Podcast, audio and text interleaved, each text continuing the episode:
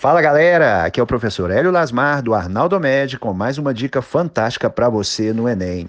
Essa é sobre água mais gelo. Não confunda, água mais gelo não é mistura.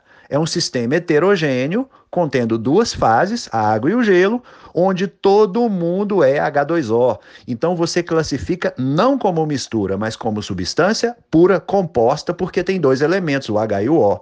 Entenderam? Então não é mistura, é substância pura composta constituindo um sistema heterogêneo de duas fases. Se liga, não erre mais e tamo junto.